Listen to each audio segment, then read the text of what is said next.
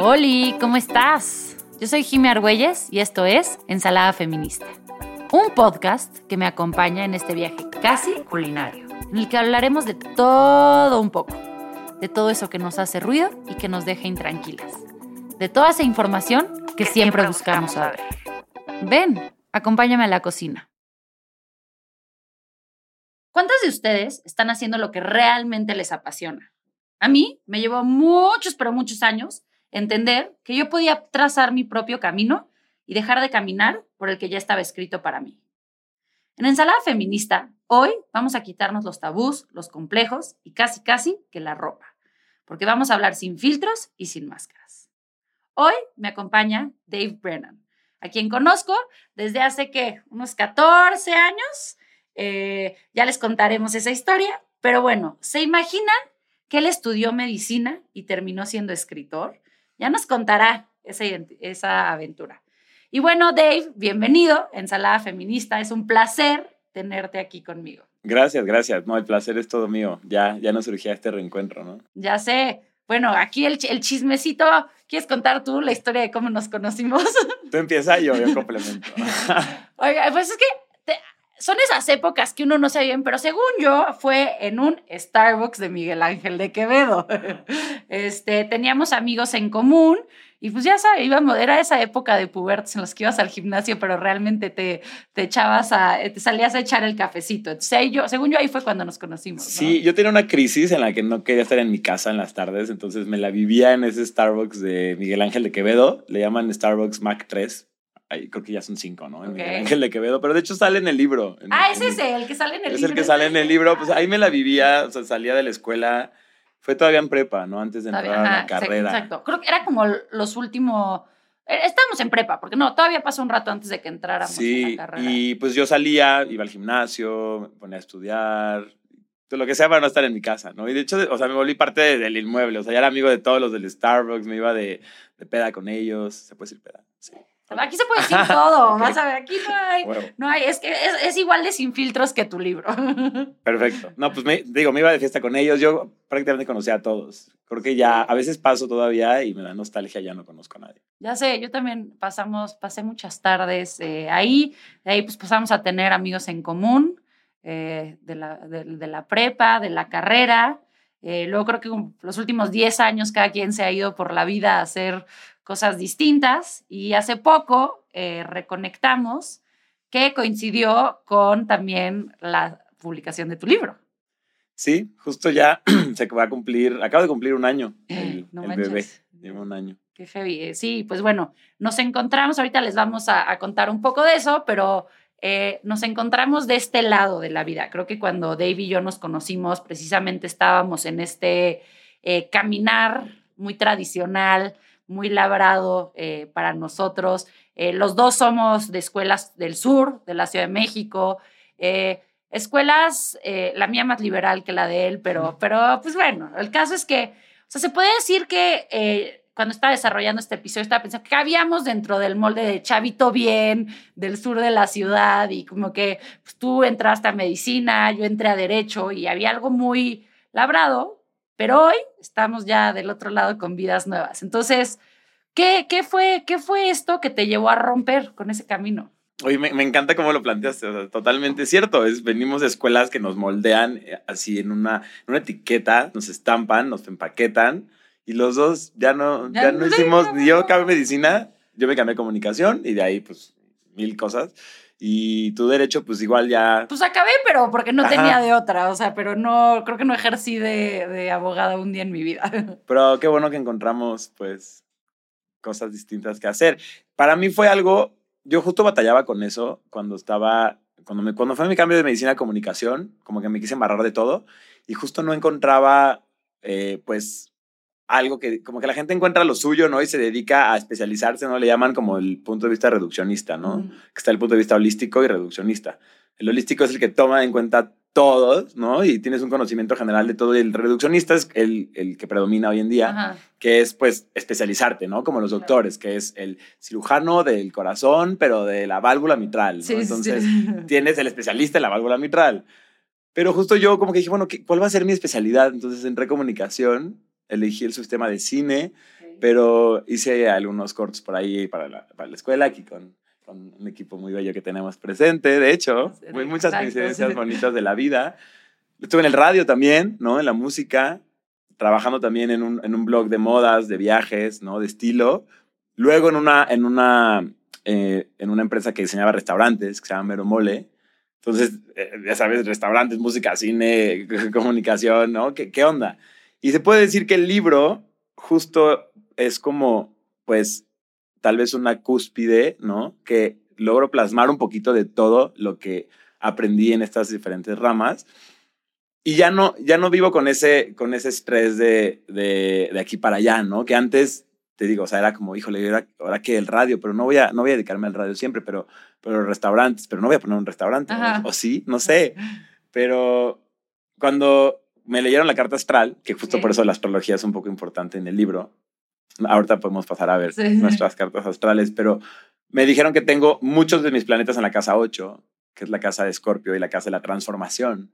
Entonces me dice el astrólogo, oye, tú, este, o sea, sigues un, cuéntame tu camino, ¿no? Yo, no, pues medicina, comunicación, y dice, no, está clarísimo. Me dijo, casa 8, pues una fiesta de planetas en la casa 8 que vas cambiando de, de, de, rumbo y está bien, es parte de ti, te transformas y pues tienes que saber aceptarlo y, y pues lo hice. Oye, eso está muy chido y te escucho y digo, yo nunca me he hecho mi carta astral, pero, pero la casa 8 me suena, porque yo también podría hablar de este, eh, poco lo que contabas de este vagar entre que si restaurante y así fui abogada, pimponí entre muchos despachos, luego que si iba a ser un MBA, que si no, que iba a ser financiera, que, y hoy en día creo que encontré esa paz en simplemente ser yo y que mi yo no está definido por qué profesión escojo, no sé, a ti te, te... Sí, o sea, yo justo cuando me preguntan, ya después del libro, me preguntan qué eres, ¿no? En una cita o en algo y, pongo, y, digo escritor, ¿no? Y es padrísimo y es como, claro, ya, o sea, puedo decir que pues en mi vida todo lo que he hecho sí me di cuenta que las palabras tenían mucho que ver, ¿no? O sea, en cine me gustaba mucho guion, en el radio también hacía reseñas de discos, escaletas, en pues mi trabajo en el blog era solo escribir y en el restaurante era hacer todo el concepto, toda la parte de copy, toda la parte creativa. Entonces, se puede decir que, que las palabras, ¿no? Siempre han, siempre han estado muy presentes. Muy presentes, si es, si es lo mío, pero ya, ya entendí que no tengo por qué limitarme a, ok, entonces voy a ser un escritor y escribir libros toda la vida, ¿no? Claro. ¿Qué tal que, pues después los hago serie, ¿no? Y después, ¿qué tal que, no sé, hago otra cosa, hago un podcast también. Exacto, o sea, un escritor que puede hacer mucha, muchas cosas, eso está muy chingón.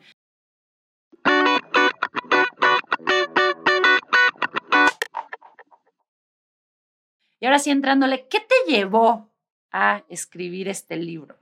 ¿Qué fue? O sea, ya nos diste un preview, la carta astral, pero ¿qué más hubo atrás de, del nacimiento de este bebé? Pues es, es raro, yo creo que, mira, desde que iba en primero de secundaria me gustaba una chava dos años más grande, ¿no? Yo confundido por ahí y le escribí un poema. Descubrí que, o sea, en ese momento dije, algún día voy a tener un libro. Dije, algún día voy a escribir algo, nada más no sabía de qué. Yo seguía en el closet, yo seguía pues sin saber Sí, ahorita ya estoy apenas sabiendo qué onda a los 14 menos. Exacto. Y pues fíjate que tuve una relación, se puede decir que la relación más tóxica que he vivido, 2019, que me mandó terapia y, y fue horrible, fue horrible.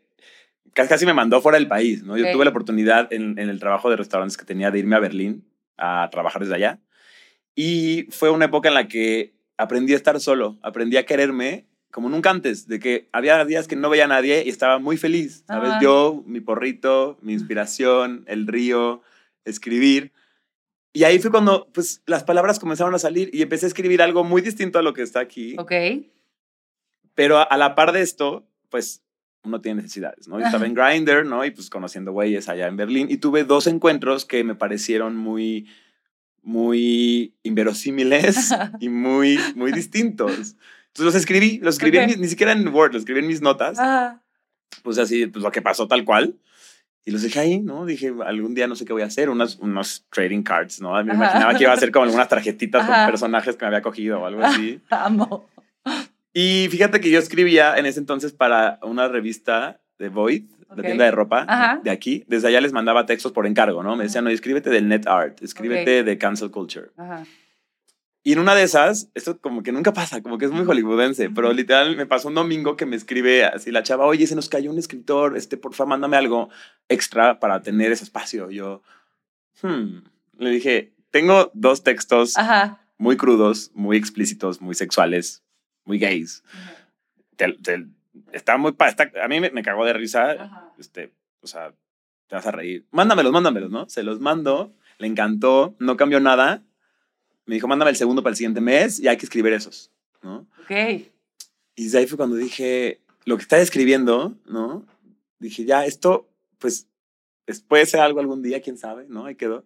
Pero dije, bueno, puedo escribir tal vez 13 cuentos, ¿no? Como estos dos que tengo, que son los primeros dos del libro, que son los únicos que, que, que, sí digo que son 100% reales, porque tienen los demás una pincelada de ficción, ¿no? Pero de ahí dije, voy a hacer 13 cuentos, creo que tengo mucho bagaje, mucho historial de hombres que puedo usar, ¿no? Algunas historias por ahí que dejan algo que aprender, ¿no? Que el personaje en este caso, pues me gusta que es más un coming of age. La gente se va por el título y la portada y creen que es como algo erótico, ¿no? Y pues sí tiene el componente sexual muy crudo, pero lo principal no es eso, es un proceso de maduración del personaje que tiene que ir del punto A, ¿no? Al punto B, o tal vez regresar, ¿no? No sabemos, ¿no? De que hay que leerlo. Exacto, hay que leerlo.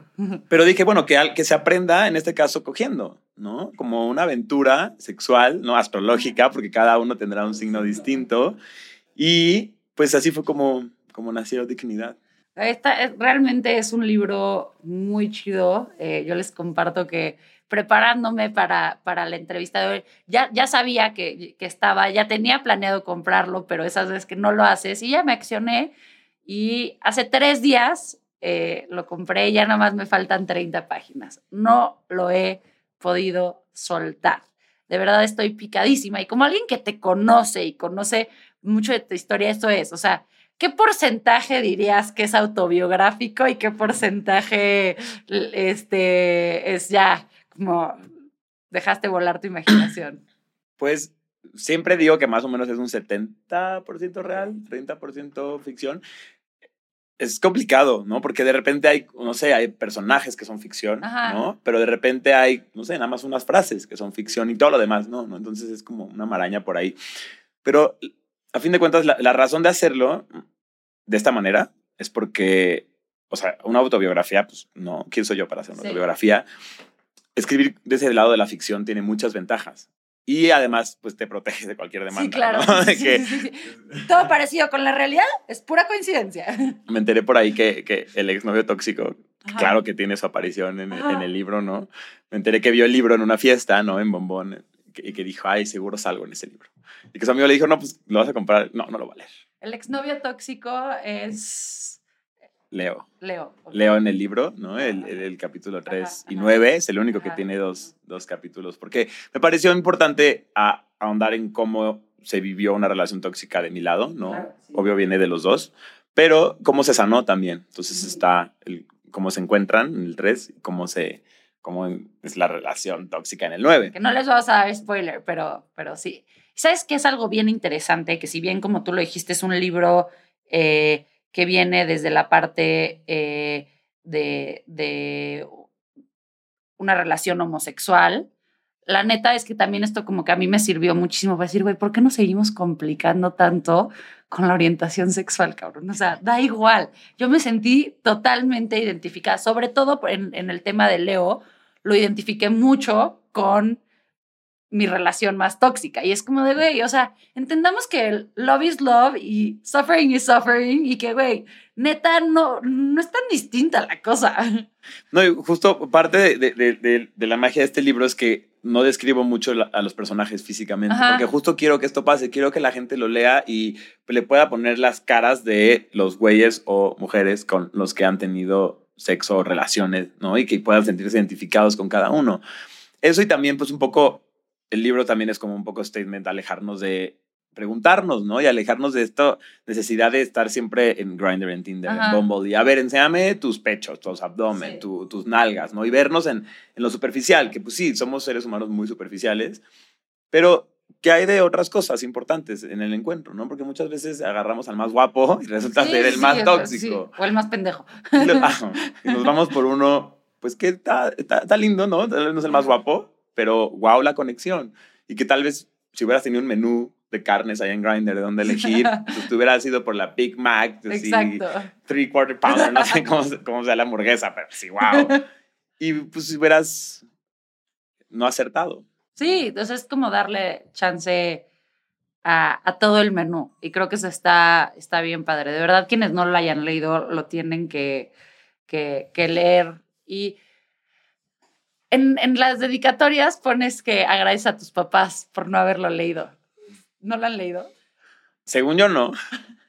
O sea, fíjate, mis hermanos no lo han leído. Okay. Creo que mi hermano y su novia se cagan de risa y lo leen. Ajá. Pero mi hermana creo que no. Okay. Y mis pa mi papá me dijo que sí le iba a leer y después que no. Okay. digo yo, o sea, y no, o sea, jamás le exigiría a alguien. No tengo muchos amigos que es como de, perdóname, no, no he leído tu libro. Y es como algo de, ahí está, o sea, no lo tienes que leer ahorita, no, no te voy, no vas a dejar de ser mi amigo, mi amiga por no haberlo leído, ¿no? Está, o sea, es un libro pues muy claramente con un tema muy específico Ajá. que no a todos les late.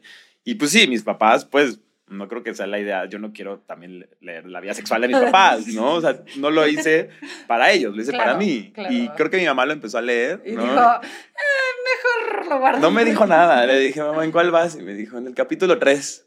Y yo así de, ¿ya estás viéndola? Y ya nada, se me queda viendo. Ya dije, ya no quiero preguntar más. Entonces ya, ya, ya no sé en qué quedó. Pero es que, o sea, creo que, que algo bien importante y algo que traigo aquí para, para preguntarte es como, como esta, es que no quiero decir ni siquiera crudeza, porque la crudeza lo, lo manejamos a veces como algo malo, o sea, algo que a mí me pareció súper refrescante y súper como conectante fue, o sea, fue esto sin filtros, o sea, creo que en la era en la que vivimos con, con tantos filtros, digo, igual y dices, tiene sus pinceladas de fic ficción, pero, por ejemplo, mini spoiler, o sea, con lo del la silla con las rueditas y el, o sea, eso, dije, ¿qué pedo con esto? No es spoiler, ya creo que todo el mundo sabe la silla. o sea, eso dije como de verga. Y sobre todo esa parte como de, por, o sea, no sé me pasa, por conocer la versión de ti de antes, como, como, ¿cómo, te, ¿cómo te liberaste a llegar al punto de, güey, voy a escribir esa historia y la voy a poner ahí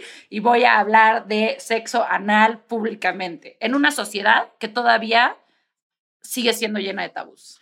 Fíjate que eso me di cuenta hasta después que salió el libro y empecé a platicar de él en las presentaciones, como que sí, sí llegaba la pregunta de, ¿por qué tú? ¿No? ¿Por qué es tan fácil para ti hablar de, de estos temas? Y después de, de, ponerme a pensar, ¿no? Que de hecho, ahorita podemos hablar de eso y vas a ser la, la primera que sepa sobre el okay. segundo que oh. viene. Pero cuando yo estaba en el closet en, en, secundaria, pues viví creo que la época más oscura que, que, he tenido, ¿no? Una época muy depresiva en la que todos mis sentimientos, así como me ves, era totalmente diferente. Era un ñoño, yo creo que sí soy un ñoño por adentro, pero era un ñoño que hacía chistes en el salón, pero no conectaba con la gente de, de una manera personal, no, no. Vivía en su mundo, ¿no? Un poco triste, ¿no? Un poco alcohólico también.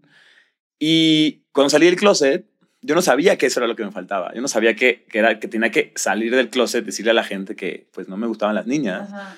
poder platicar libremente de eso, ¿no? Entonces, cuando salí del closet, creo que inconscientemente, ¿no? O sea, se quitó ese filtro, como que mis sentimientos explotaron y dije, o sea, ya no tengo por qué guardarme todas estas cosas. Entonces, ya saben, mis amigos era como de, oye, ¿y cómo te fue con este güey?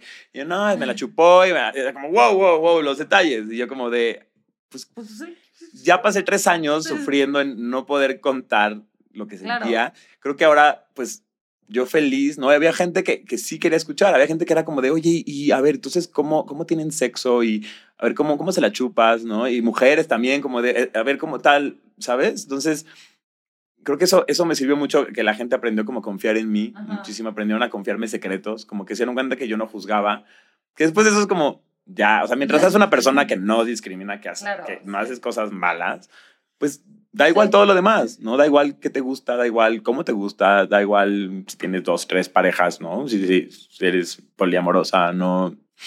Entonces, creo que de ahí viene como esta libertad, este, esta explosión de, de decir, pues todos, digo, salvo los asexuales, ¿no? Que se respeta también, todos tenemos sexo, entonces ¿por qué no hablar de eso en una sobremesa? ¿Por qué no platicar nuestras experiencias y tal vez podamos descubrir algo nuevo que no vimos en una serie o en un libro, ¿no? En la pornografía que está fatal, ¿no? O entender, o sea, a mí me vuela el cerebro como, eh, o sea, yo viniendo de una escuela muy liberal, de un ambiente muy liberal, no me pude sentar a tener una conversación con mis amigas acerca de vibradores hasta que cumplimos 30 años.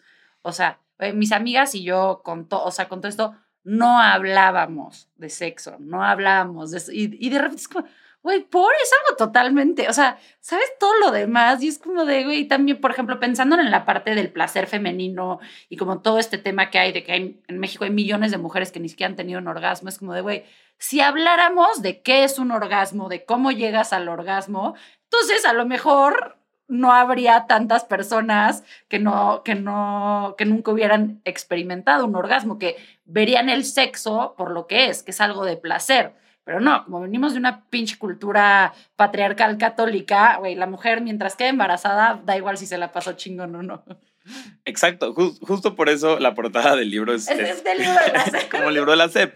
Porque, ok, tal vez mi escuela, que te digo, era, era laica, de la Escuela Moderna Americana, muy buena en varios aspectos, pues sí no, no tiene muy bien este tema, digo, no sé ahorita cómo esté, no creo que hayan cambiado mucho, la verdad, pero no tienen, no tienen muy progresivo, como se sean muy moderna, como la escuela se llama, este tema LGBT, ¿no? O sea, a mí nadie me enseñó de qué es ser activo, qué es ser pasivo, de la importancia del lubricante en, en, en, en el ano, porque el ano no es una vagina, ¿no?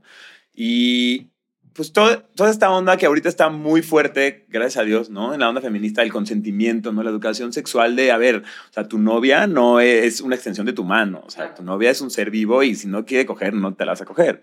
Eso no nos enseñan en la escuela, o sea, no nos enseñan cómo es una relación consensuada, amorosa, poliamorosa, qué sé yo. A, más a lo, a lo, más que llegan es a decirte, utiliza condón, este, métodos anticonceptivos y ya, ajá, pero nunca, real, tienes toda la razón, nunca se habla del placer y de que realmente eso es lo, lo más eh, importante en una relación eh, sexual. Pero ahorita que, que decías lo del, lo del, lubricante y en el libro también eh, lo menciona, coincidió que hace poco tuve una, una plática con un amigo eh, que también es homosexual, Iba, estamos en su despedida de soltero y éramos un mix entre mujeres eh, hetero, eh, heteros, hombres homosexuales y una niña homosexual. Y me llamó mucha la atención que cuando nos empezó a hablar de este tema de cómo se prepara un hombre homosexual para tener sexo anal, todas las, todas las que somos straight fue como de, ¿cómo? O sea, no puedes tener, o sea, si te vas del antro, no te puedes coger al güey él como de, güey, a menos de que te le quieras cagar encima, pues no está tan fácil. Y nosotros como de, ¿cómo? Y, y la otra chava, la chava que es eh, lesbiana, que no tendría, ella es como, verga que no sabían eso. Ah. Y nosotros como de, y yo, no, pues es que cada vez que, te, o sea, que he tenido como una pareja que quiera hacer un intento de sexo anal, es como de que, güey, llegan y te la tratan de meter así de que, ¡pum! Va! Y, y, y es esta parte de entender como, porque, la, hay tanto tabú alrededor del sexo anal, pero me queda claro que mínimo al 80% de los hombres heterosexuales con los que he estado les causa muy, se les antoja, y les pero nadie sabe qué pedo. Sí, eso es otro tema, ¿no? Yo creo que, o sea, la caca también es como, güey, un tema de, güey, nada, ¿sabes? Uy, no te van a escuchar echarte un pedo, no te van a escuchar hacer del baño, ¿no? O sea, pones musiquita o algo. Pero... Entonces, yo, yo tengo que confesar que más de una vez he tenido que echar... Sí, justo, pero es algo que también se puede, o sea, todos hacemos del baño, ¿no? Eso, ahí sí, para que veas, no hay de que Sí, no, no, no. No hay alguien que no haga del baño, ¿no? O sea, tal vez alguien que esté en un hospital, pobre, ¿no? sí, pero... Pero yo creo que, o sea, sí es importante, porque justo existe eso, ¿no? Yo creo que existe como este rechazo de las mujeres hacia el sexo anal, porque tal vez, pues, no, no saben qué es un enema, no saben claro. cómo, cómo es una ducha anal, cómo se prepara, porque si lo haces muy bien, pues es algo muy rico, ¿no? Digo, tal vez más para los hombres, que la próstata está ahí, pero yo creo que se puede disfrutar, seas hombre, seas mujer, seas no binario, pues sí, creo que sí, o sea, creo que parte también por eso invito a todas y a todos a que lean tu libro, porque también habla como de esta parte de, del disfrute que hay en la experimentación y que también creo que es bien importante lo que tú dices, como de, güey, no se trata de nada más llegar y metérsela a alguien por el culo. Es, güey, infórmate de cómo hacerlo. Compra lubricante. Este, Pregúntale qué le gusta, a la otra persona, ¿no?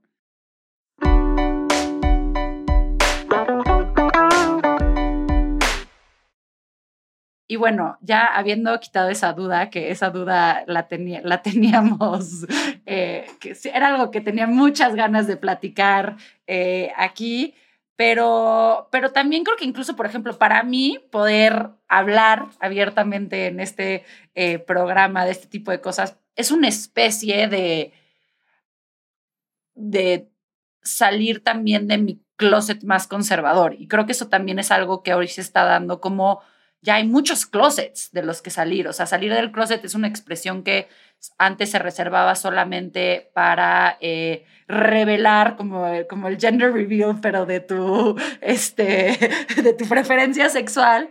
Pero yo hoy creo que podemos hablar de muchos closets en los que nos vamos metiendo y de los que tenemos que salir para ser personas como plenas. ¿Tú cómo lo ves? Totalmente, ¿no? O sea, justo el closet de la caca, el closet del sexo anal, el closet de, de ser miembro de la comunidad LGBT. También después sale el closet inverso, ¿no? O sea, puede ser personas que tal vez se han dado cuenta que, que, son más católicas que antes y les da pena. Sí, exacto. Existe todo tipo de closet y yo creo que justo, pues sí, la idea es ayer justo fui a, dar una plática ahí a una galería que se llama Cromática. Y había un performance en esta, en esta exposición llamada Santuario. Y justo era, era un güey rompiendo closets. Porque pues no solo hay uno. tenemos que salir, romper todas las puertas que nos encierran de tener la libertad sexual que, que necesitamos.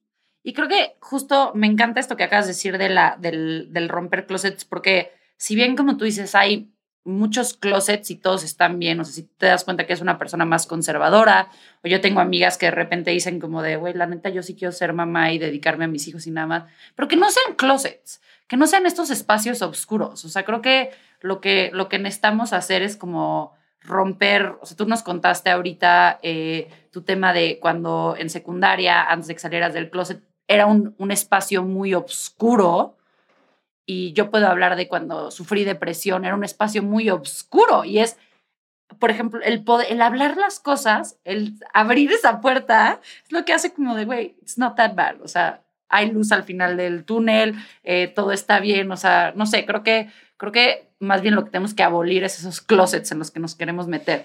Totalmente, justo, y creo que parte de, de, la importancia de esto es que mucha gente que está en ese closet no sabe que está en un closet, ¿no? Porque igual su closet ya la adornó, le puso luces, le puso comida, ¿no? Entonces dice, ah, estoy bien cómoda en mi closet, su Netflix, pero no sabe que está en un closet, ¿no? Por ejemplo, yo cuando estaba en el closet, no, o sea, sabe que está en el closet, pero no sabía que estaba deprimido.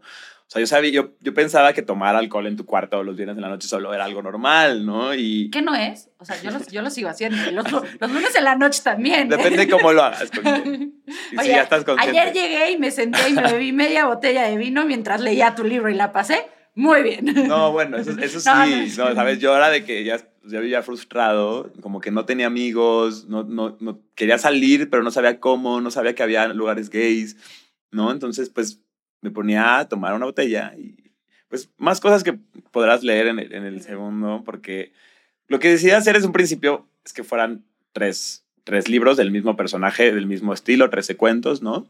Me gusta mucho el número tres y también quería que los libros representaran mis trastornos de salud mental, porque es algo muy importante también plasmado en el libro, ¿no? Y algo con lo que pues todos tenemos que batallar en algún punto, ¿no? Yo creo que nadie está exento de algún rasgo o algún trastorno, ¿no? Entonces, mira, este libro representa el TDA, trastorno de déficit de atención e hiperactividad, que eso es algo con lo que he tenido que, pues, batallar y luego no tanto, ¿no? Toda mi vida, esta inquietud, esta hiperactividad. Justo esta hiperactividad la que me hacía no tener tantos amigos en primaria, ¿no? Porque era el típico que no podía estar quieto, que quería jugar con los niños, pero les... ¡Brazo! Mm, Ajá.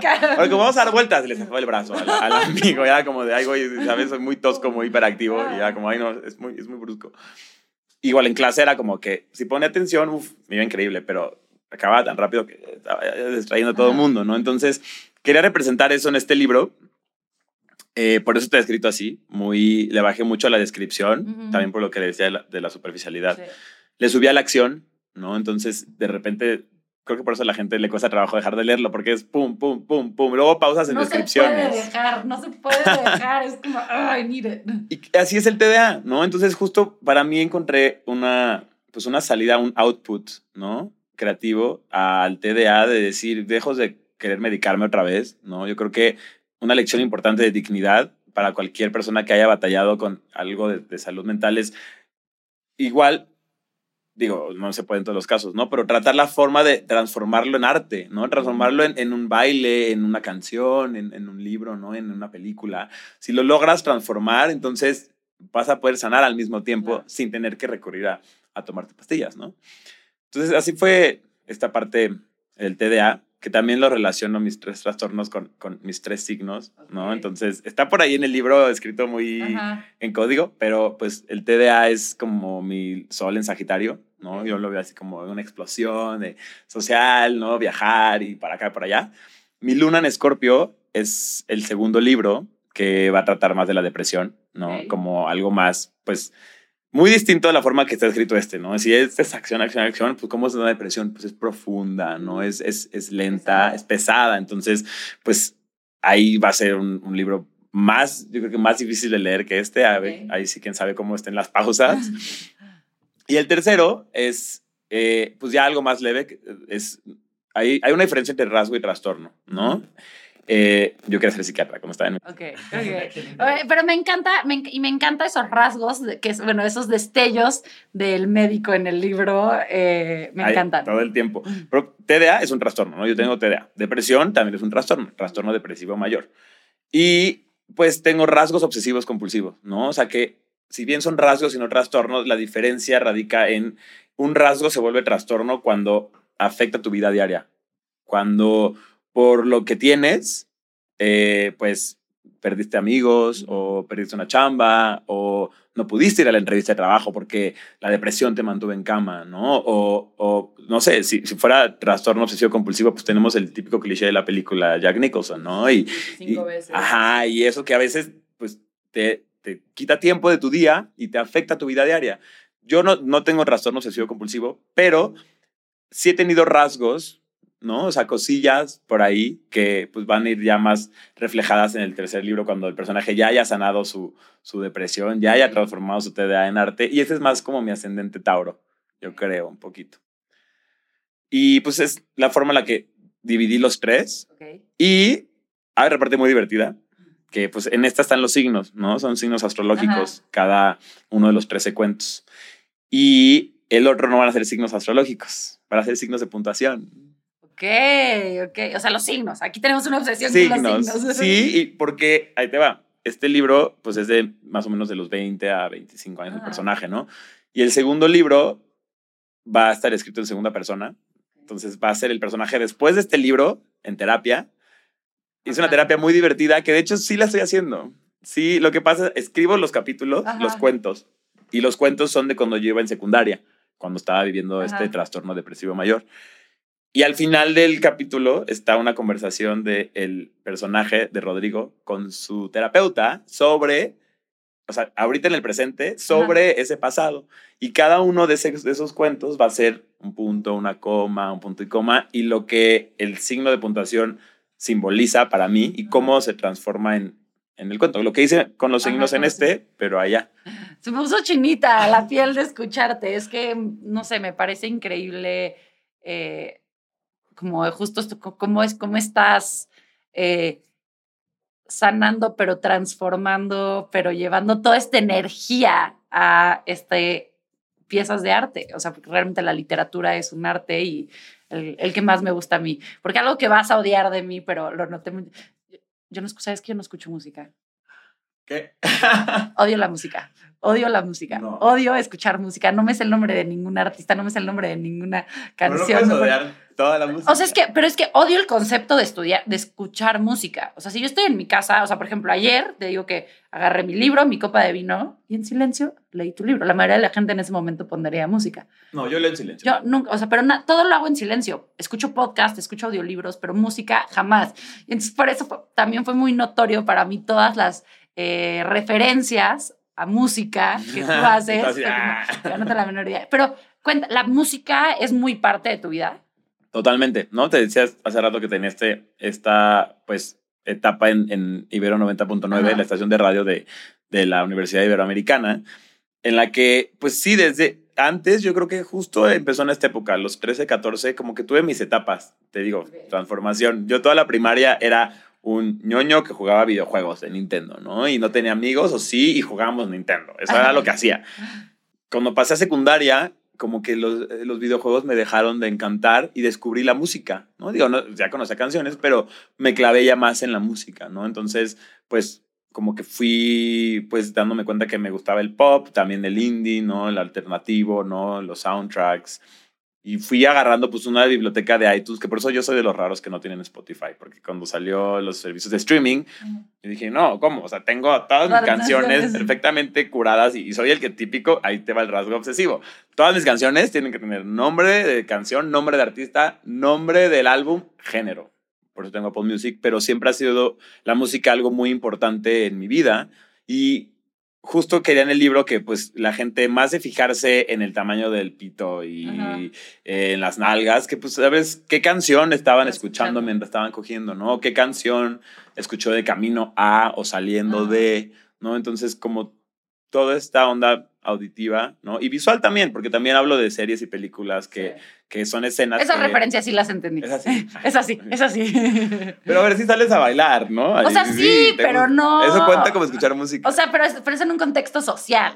Oye, pero bueno, también otro, otro, otro tema eh, muy presente en el libro es los eh, signos astrales. ¿Cómo, cómo, cómo conectaste con eso? Ya nos dabas como un preview, pero...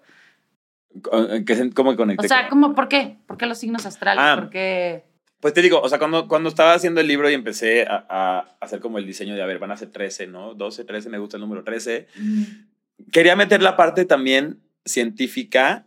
Yo te digo, antes de saber que pues, la gente se puede reinventar, ¿no? Yo antes juraba que yo, yo, era científico, 100%, ¿no? Porque yo era el típico güey que se sentaba en matemáticas sin estudiar. O sea, le entendía perfecto los números, pero no quería dedicarme a eso.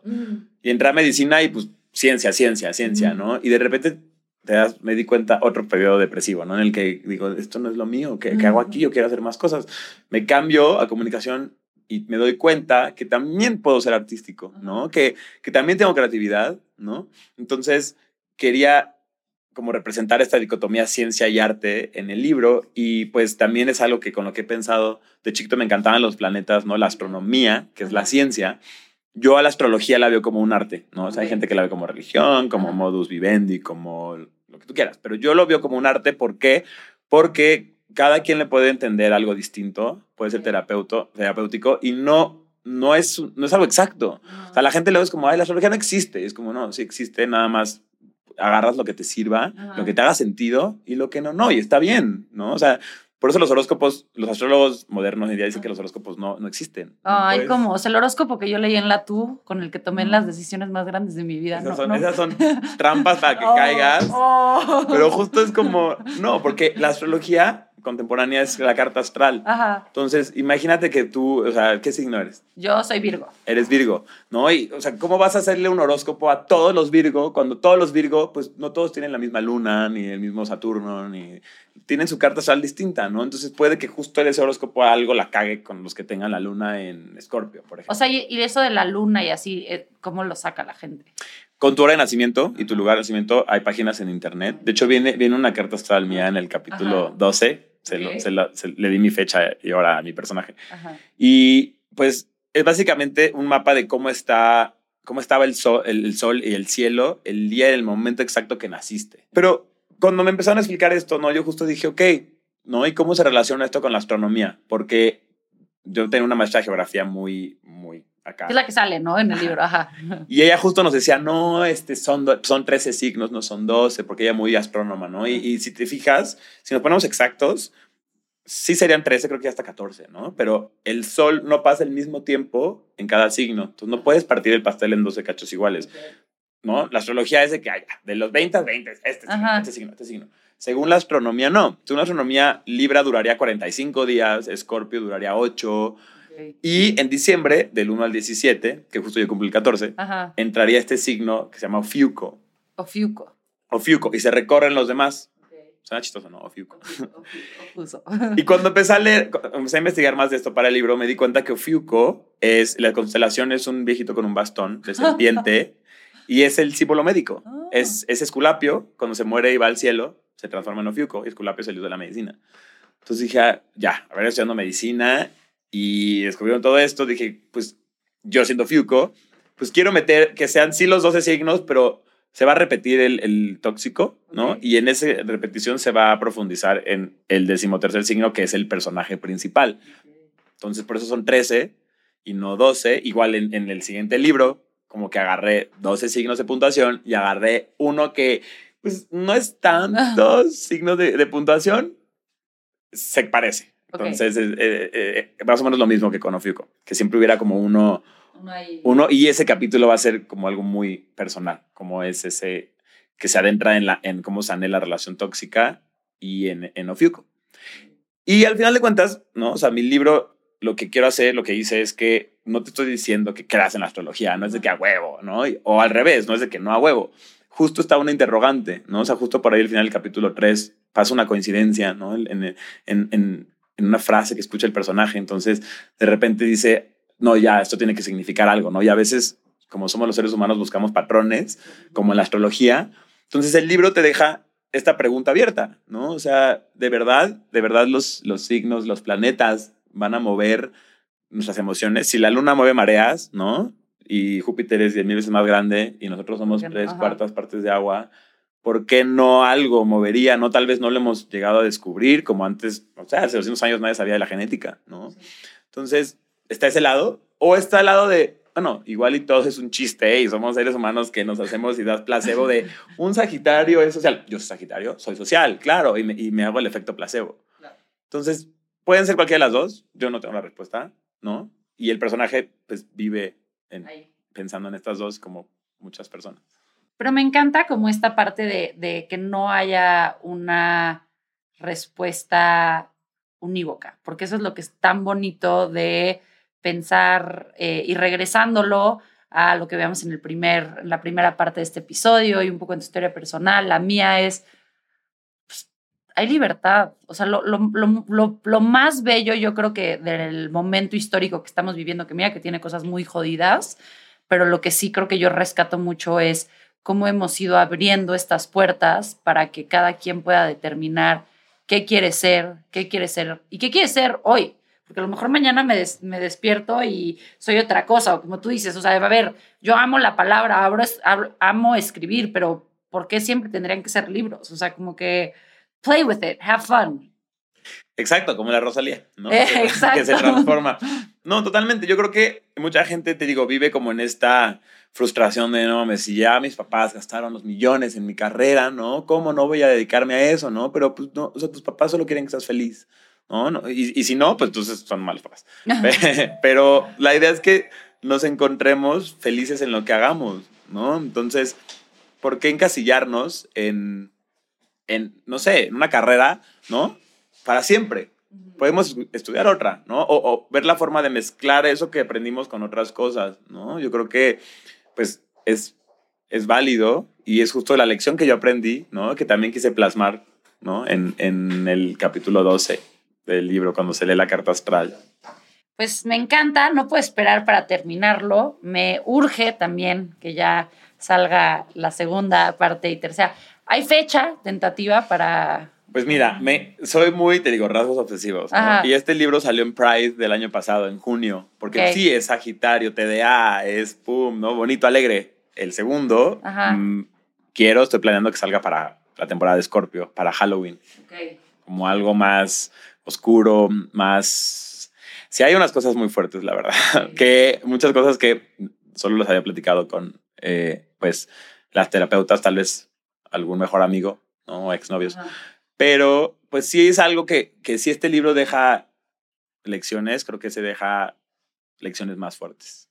Qué increíble, David. Ha sido eh, increíble ver como este caminar eh, tuyo en la vida, cómo, cómo nos irradias a todos los que estamos cerca de ti, de esta... eh, pues creo que cada vez que estoy en tu, en tu energía es una energía muy de, de, de ganas de vivir, y ganas de, de, de experimentar y eso lo aprecio muchísimo.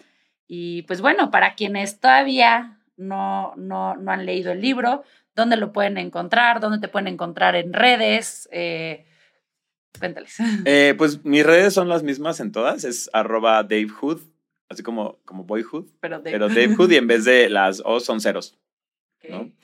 Y el libro lo pueden encontrar principalmente en la página de la editorial, que es aquelarredetinta.com.